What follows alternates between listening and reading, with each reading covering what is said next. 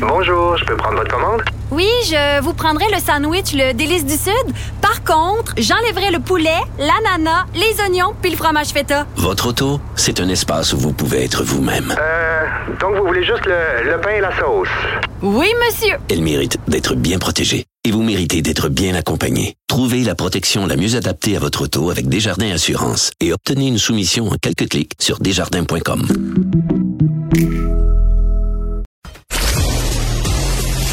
journaliste d'expérience qui fait avancer la réflexion. Philippe Vincent Foisy.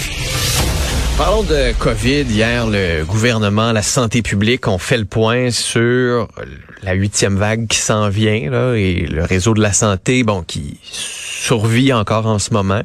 Moins difficile pour le réseau que dans les dernières vagues, mais il y a quand même une certaine préoccupation. On a fait un autre appel à la vaccination. On va en parler euh, tout de suite avec le docteur Luc Boileau, qui est directeur national de la santé publique. Monsieur Boileau, bonjour. Oui, bonjour, Monsieur Foisy. Euh, à quel point, mettons, sur une échelle de 1 à 10, on- vous êtes inquiet par la situation en ce moment? là? Ben, euh, j'ai jamais réfléchi comme ça. mais non, non, mais Non, juste, non, mais- juste nous donner une idée, là, parce que hier, je vous écoutais, puis je me disais, est-ce qu'il faut être bien inquiet, un petit peu inquiet, modérément, ou... Je me situerais plus entre 3 et 5 là, par rapport à un 10 où euh, je vais mettre l'exemple du 10 qui est, qui est à Noël dernier Ouais. sur le micron là, qui, a, qui a envahi euh, la planète puis le Québec. Euh, je, je vous dirais on est un 3 à 5. On est installé sur une vague, là, une poussée qui euh, persiste depuis maintenant quatre semaines. Tous les indicateurs à peu près sont à la hausse. C'est pas dramatique dans le sens qu'on le savait. On, l'avait, on avait euh, dit qu'on aurait une vague automnale. Nous sommes dedans. Et euh, ce qu'il faut, c'est que les gens prennent euh, conscience de cette transmission qui est accentuée du virus qui circule beaucoup. Et il circule plus à, cause de l'effet de l'automne. On est plus ensemble, puis il y a plus de, de cas de contact et, euh, et ça, ça génère ce que vous voyez. Mais on n'a pas la même situation qu'on avait l'année passée pareille date, bien sûr, et, et il y a une grosse expérience de la COVID chez tous les citoyens. Hmm. Alors, ils savent comment euh, vivre avec ça, puis beaucoup, beaucoup ont été infectés déjà, ils ont déjà reçu une vaccination de base, donc ça les protège beaucoup sur les risques de réinfection ou d'une maladie très grave, mais il y en demeure pas moins, qu'il y en a un certain nombre qui n'ont toujours pas fait l'infection, qui doivent avoir leur vaccination à jour, mais tout le monde bénéficie d'une vaccination à jour.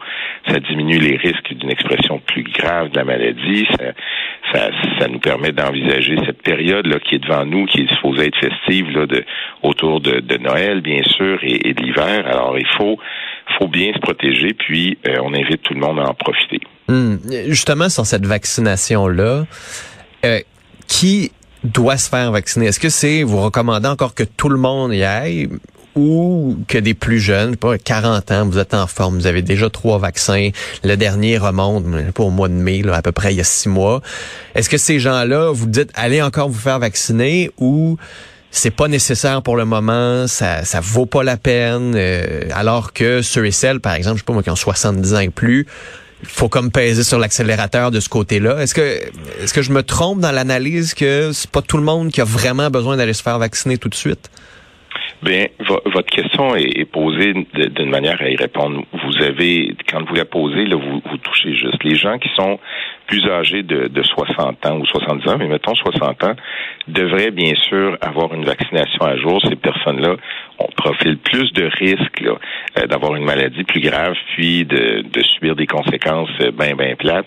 Alors, euh, ces personnes-là, c'est vraiment une recommandation forte d'avoir leur vaccination à jour. Plusieurs auront fait l'infection au cours des, des derniers mois et ça, ça ajoute à leur protection. C'est ce qu'on appelle l'immunité hybride. Hybride dans le sens qu'ils ont eu l'infection, puis en plus, ils sont vaccinés. Donc, ça les aide beaucoup. Mm.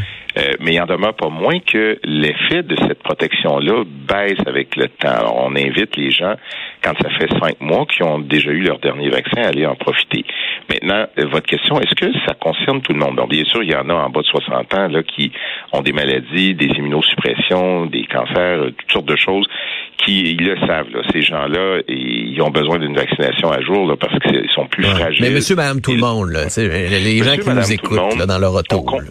Oui, on continue à le recommander parce que euh, nous, nous savons que euh, d'abord le virus, euh, il est là, il est très présent, il est très contaminant, il fait ses, ses dommages et les gens ne voudraient pas avoir une maladie plus lourde, plus grave, une COVID longue. Donc on a avantage à avoir son, sa vaccination à jour. Si on a eu une vaccination depuis cinq, six mois, mais mettons cinq mois, ben, il est temps d'aller la chercher. Puis, euh, c'est sûr que si on a fait une infection récente, il faut attendre au moins trois mois après. Hmm.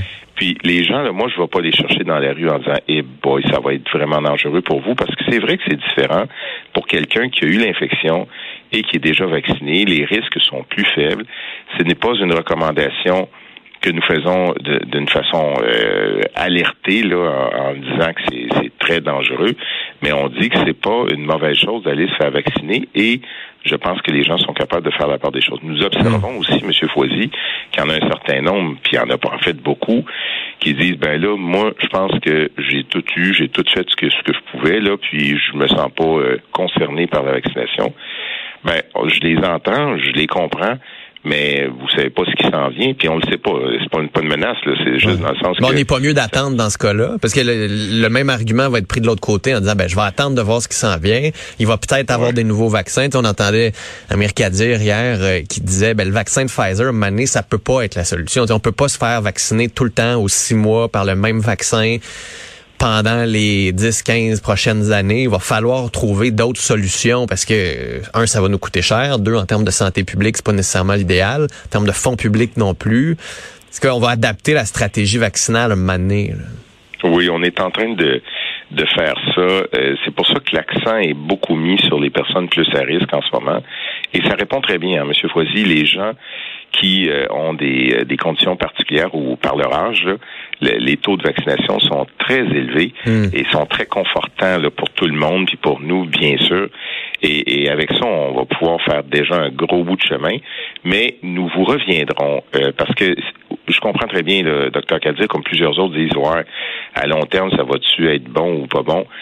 Euh, bon, d'abord, la première des choses, c'est que c'est vraiment pas une mauvaise chose en ce moment d'être bien vacciné, puis il n'y a aucun effet euh, délétère à cela. Euh, à peu près tous les scientifiques vont vous le dire, là, mais des, des, des scientifiques euh, reconnus dans le domaine. Et actuellement, ben, on a un nouveau vaccin d'ailleurs de Pfizer qui commence la semaine prochaine, qui n'est pas meilleur là, pour nous que le Moderna, sauf pour ceux qui ont moins de 30 ans. Là.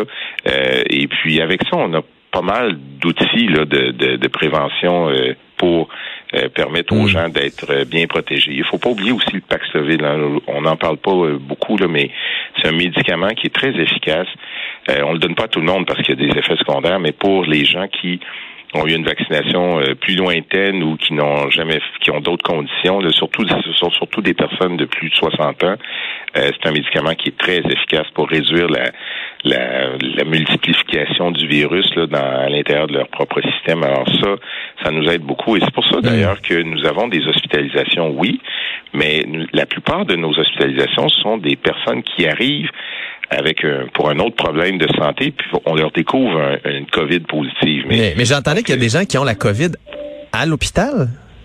Comment, qui, comment, comment ils peuvent attraper la COVID à l'hôpital?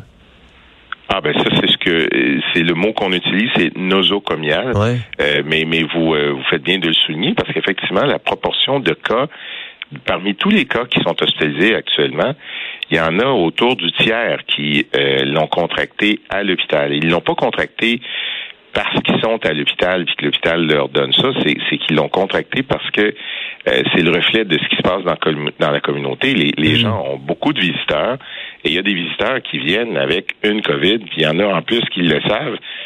Ben, voyons donc. ils l'ont. Ben, ben, je comprends, on a ça. C'est pour ça, ça, il y a vraiment un message. C'est pas le temps de rentrer à COVID dans l'hôpital. Et il faut euh, être respectueux. Là. Je comprends que les, des fois les parents, les euh, tout ça, on a besoin d'aller les, les soutenir, mais euh, c'est pas le temps d'amener une COVID dans l'hôpital et d'infecter euh, les, les patients.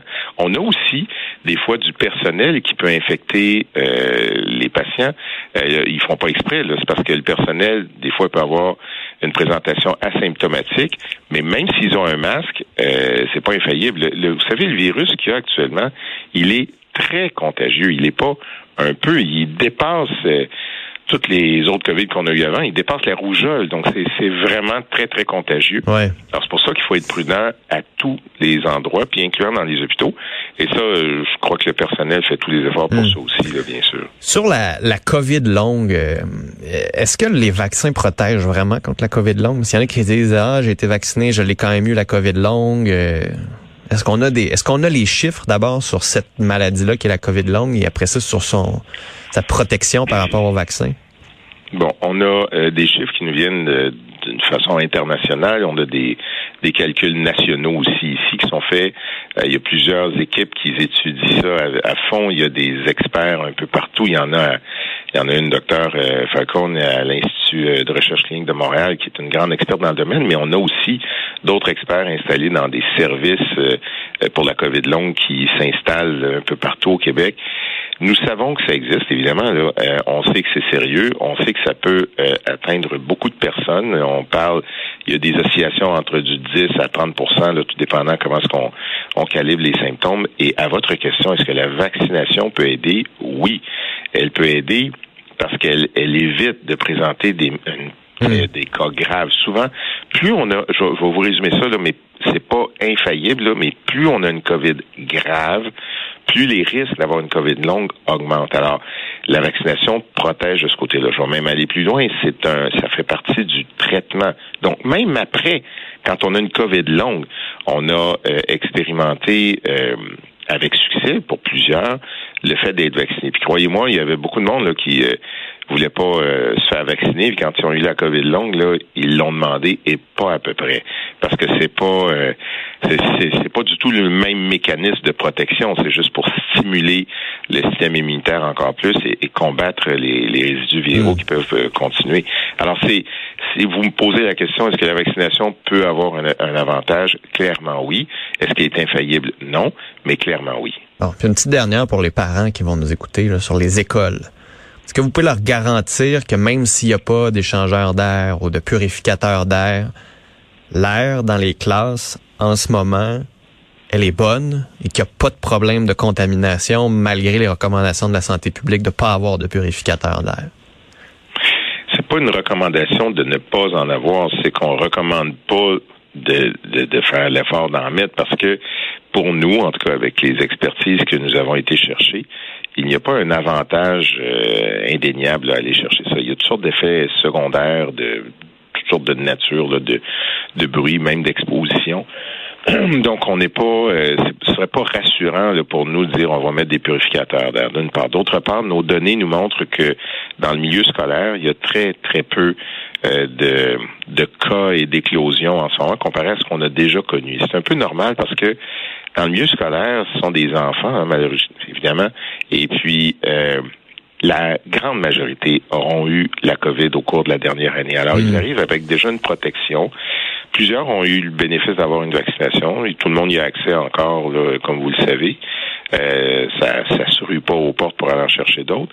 Mais ce qu'on a, là, c'est des pourcentages bien en bas de 1% ou de un demi de 1% de cas révélés dans le milieu scolaire. Là, on parle de, des, des, des graines comparativement à ce qu'on avait avant. Alors, oui, il va circuler, il circule, mais euh, il y a déjà une, une partie importante qui bénéficie d'une immunité qui est hybride, là encore là, chez les enfants, parce qu'ils ont eu pour plusieurs de la vaccination, plus la COVID. Donc, on est dans une situation qui n'est pas inquiétante du côté scolaire en ce moment. Luc Boileau, merci beaucoup d'avoir été là. Monsieur Foisy, passez une belle journée. Vous aussi. Merci. Salut.